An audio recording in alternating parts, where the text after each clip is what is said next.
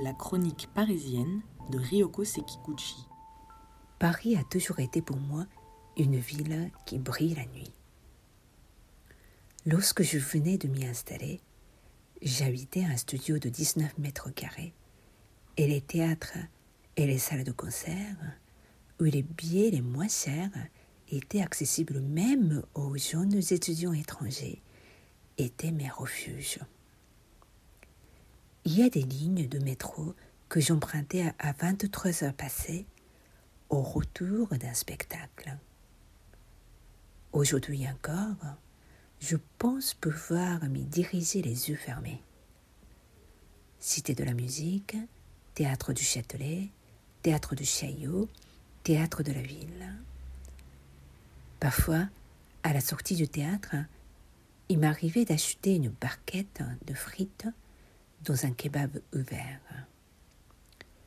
Les scènes auxquelles je venais d'assister encore gravées sur mes rétines, j'attendais mon tour en faisant la queue derrière des garçons qui commandaient les dernières pas de pizza. Je connais bien Paris la nuit grâce aussi aux restaurants et aux bars. Avant mars 2020, ma journée était scindée en deux. Du matin jusqu'à 18 heures, j'étais en mode travail. Traduction, écriture, téléphone, email, meeting et reportage. À partir de 18 heures, c'était mon temps.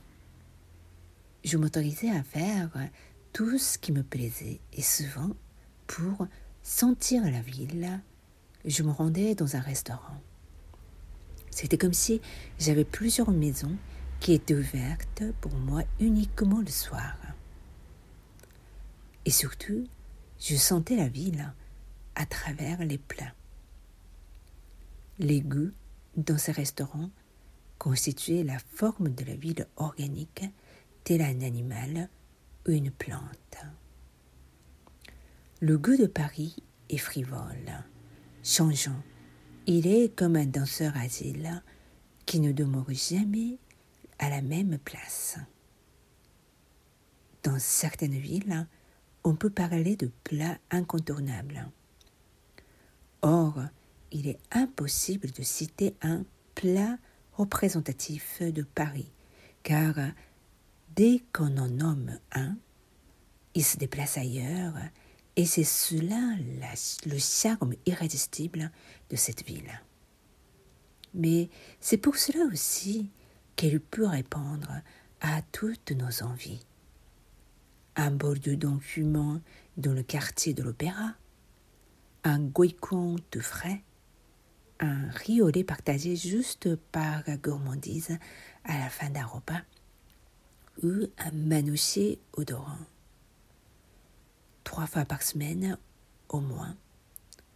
J'allais explorer de nouveaux lieux et la liste des lieux à visiter ne faisait qu'allonger. Après le printemps 2020, ce qui a changé, ce n'est pas tant la quantité ni même le contenu de mon travail. Je travaille toujours avec les mêmes personnes et toujours autant. Simplement, comme je ne peux plus aller au restaurant, je me couche tôt, même très tôt, vers 21h, sans doute pour ne pas regarder en face ce vide incrusté dans mes nuits. Et dans la logique des choses, je me lève tôt, même très tôt, vers 5 heures, ce qui m'a poussé à changer mon rythme de vie. Jusqu'à 10 heures, c'est un livre. Je fais du yoga, je lis, j'écris à mes amis. Finalement, je me suis créé un autre rite. Aller dans les boulangeries et pâtisseries. Je n'ai jamais été friande du gâteau et mes amis m'ont rarement vu commander un dessert au restaurant.